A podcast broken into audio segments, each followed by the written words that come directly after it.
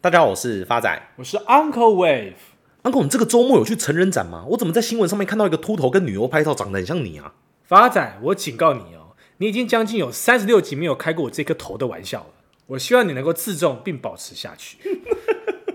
不过说实话，Uncle 认为成人展应该改名成青少年展，毕竟展出的内容跟女优青少年熟悉的比例其实比较高。而且成人展对一个真正的成年人来说，应该展示的是信用卡账单、房贷车贷的契约书、零码的裤子跟红字的健检报告，这样才能真正符合成人展的宗旨。被 Uncle 这样一讲，没想到现在年满二十岁，当个成年人的压力原来那么大了。这让发财想到前几个礼拜的新闻：日本东京有一名工程师，因为平时压力太大。于是花了将近三千多万日币买了一套野狼的布偶装，并模仿野狼的行为，而且他会常常穿着这套服装在家里附近的公园走动，连路人都分不清楚真假，宁愿不当人跑去当野狼，可见他的压力有多大。Uncle 认为，即便他穿了野狼装舒压，走在路上还是要小心。不是 Uncle，我是要小心什么东西？小心被陌生的恐龙扛走。就连 Uncle 这个年纪都知道，现在恐龙扛狼很流行。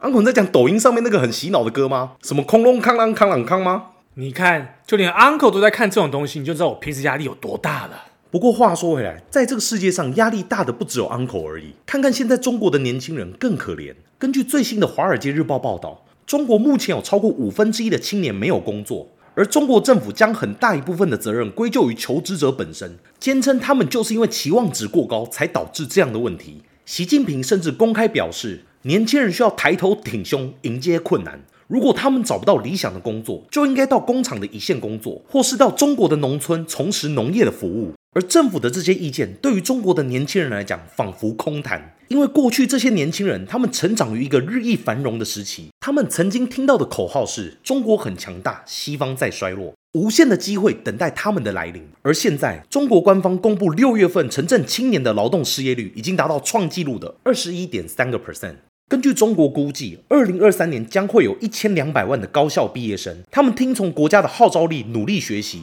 对这些毕业生而言，努力学习不是为了像跟父母一样从事体力劳动的工作，而是希望能够在国内企业，甚至像外商公司，能够有一个自己发展的舞台。而这种情况，在习近平近年来将矛头指向国内民营部门，对科技和其他公司进行监管整顿之后，已经不复存在。许多的年轻人对于这样的就业环境感到心灰意冷，甚至主动选择完全退出就业市场。就像以前媒体常常形容的，现在这群年轻人已经选择了躺平。中国媒体最近刊登了一些关于年轻漂一族的文章，这些漂一族指的是他们在全国各地漂泊，靠打零工糊口。目前，许多的年轻人对于国内的民营企业已经不感兴趣，参加国家公务员的考试的人数暴增。这些人希望在中国的官僚机构中找到一份薪水不高但稳定的工作。北京大学的经济学教授估计，中国十六岁到二十四岁青年人的真实失业率可能比官方数据显示的还要更高。如果将数以百万计的不工作者计算在内，实际的失业率可能达到四十六点五个 percent，远高于官方公布的二十个 percent。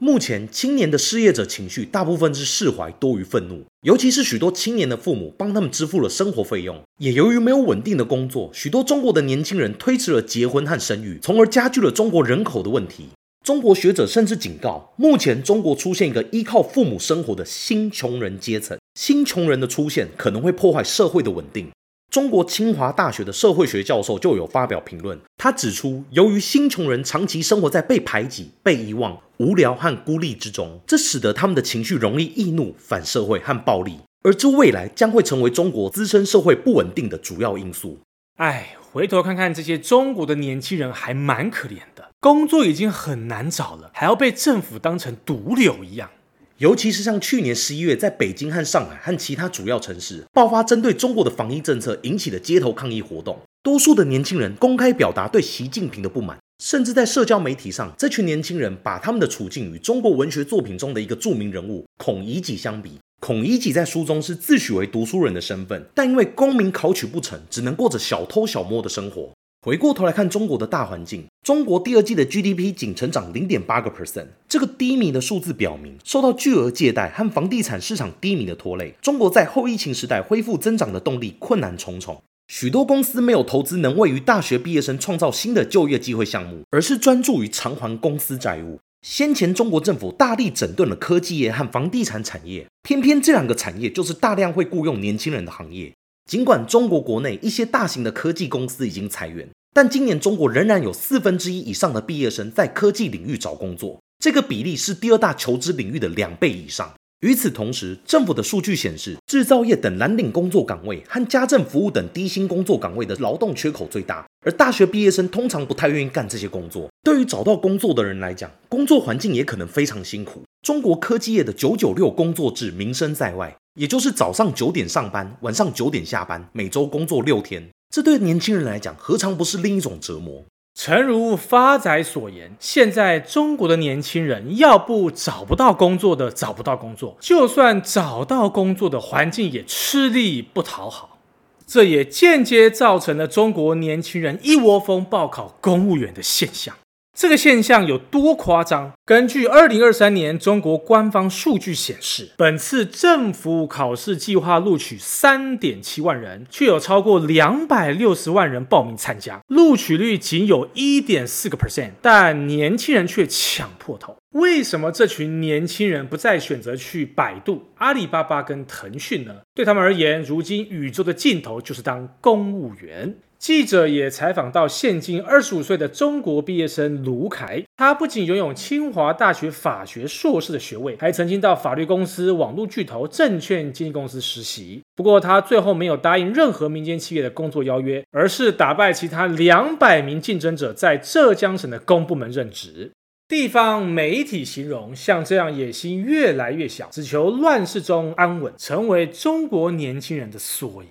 除了民间企业机会难寻，加上躺平热潮连烧，年轻人不想奋斗，让一向被视为铁饭碗的公职越来越夯。根据《纽约时报》报道，中国的国考共约两百六十万人要竞争三点七万的公职职位，报考人数创十年新高，录取率换算下来仅有一点四个 percent。即使如今中国已解封，经济却无法迅速反弹。社群媒体上，中国年轻人称公务员是宇宙的尽头，意思是当前环境下最安全的地方。然而，当年轻人只想到宇宙的尽头寻求安全时，其实会为中国掀起大灾难。多名专家警告，疫情不确定性让年轻人在职业上选择渐趋保守，而他们的躺平兼求稳心态将冲击中国整体社会与经济，并形成恶性的循环。社会面来看，年轻人比父母更向往公职，使他们更加规避风险，削弱创业、借钱、投资波动市场的动机。这个影响会持续好几年，进一步加剧社会不平等，而且不敢尝试的心态加速生育率下滑，让年轻人不想结婚，加剧少子化的危机。对经济面而言，当年轻人对民间企业失去信心，却愿意接受公部门较低薪资，这将阻碍中国身为全球第二大经济体的成长，进而连累 GDP 的下滑。再者，除了经济成长受挫，越多人寻求公职，代表转移到不同产业人将减少，因此间接减少了创新的动力。根据数据显示，中国国有企业的效率与创新都比民间企业低落。从一九九六年起统计至疫情前，中国经济在这期间蓬勃发展，但国有企业在都市职位数量占比却从四十个 percent 大减至十个 percent。换言之，民间企业占比越高，经济发展就越佳。如今，这个趋势很可能即将反转。回到现实面来看，公职机会僧多粥少。二零二三年，中国预计将有一千一百六十万人大学毕业，相当于比利时的总人口。而这将进一步瓜分求职市场。目前，毕业生为了争取竞争激烈的铁饭碗，假如花越多时间准备考试，也可能对经济成长造成长期的损害。因为欧美、日本的研究都表明，年轻人在职涯初期失业时间越长，他们长期收入就会越差。自从习近平上任以来，中国整体的地方政府文化也变了。目标从鼓励创新经济、发展旅游，变成落实政治安全跟讨好上级。以二零二三年为例，公务员笔试面试内容新增了习近平新时代中国特色社会主义思想。过去几年来，公职也新增了各种本来无关的工作内容，例如筹办或参加党史研究小组、意识形态课程、反腐部门的法纪辅导班等。加上清零实施了超过两年，大部分的公务员还被迫在医疗站加班管理秩序。一位中国的公务员在接受记者采访时感叹。他的工作对毕业生超有吸引力，因为他是内容审查员，只要负责看电视，检查节目有无出现任何粗俗不雅、政治敏感等被禁止的话题。然而，这份工作如今已变得难以忍受。第一个原因是审查内容越来越多，检查一百个小时长的影片已经成为常态，即使调整为双倍速观看，他仍然无法适应越来越多的工作。第二个原因是他的心理感到越来越矛盾，因为自己认为不会引发反感的内容，却踩到了中国违规的红线，例如 LGBTQ 族群、刺青、躺平价值观，甚至犯罪电影中必须确认罪犯最后被警察抓到。他认为文化应该很自由，而且要允许表达一些负能量跟社会阴暗面，因为这是本来真实存在的。但当局对现实视而不见，让他非常感到忧心。也正因为是这样不正确的价值观，导致年轻的公务员身心俱疲，无法长久任职。Uncle 认为，中国公务人员录取率一点四个 percent，背后正代表着他们景气的衰退。反观台湾，高普考的录取率却高达十八个 percent，正意味着台湾经济景气繁荣，年轻人不愿意屈就于安定的公务员。所以，身为台湾人的我们，真的非常的幸福。因此，我们更应该饮水思源，把握大环境的趋势，珍惜难得的投资契机。谢谢大家，我是 Uncle Wave，我是发仔，我们下次见。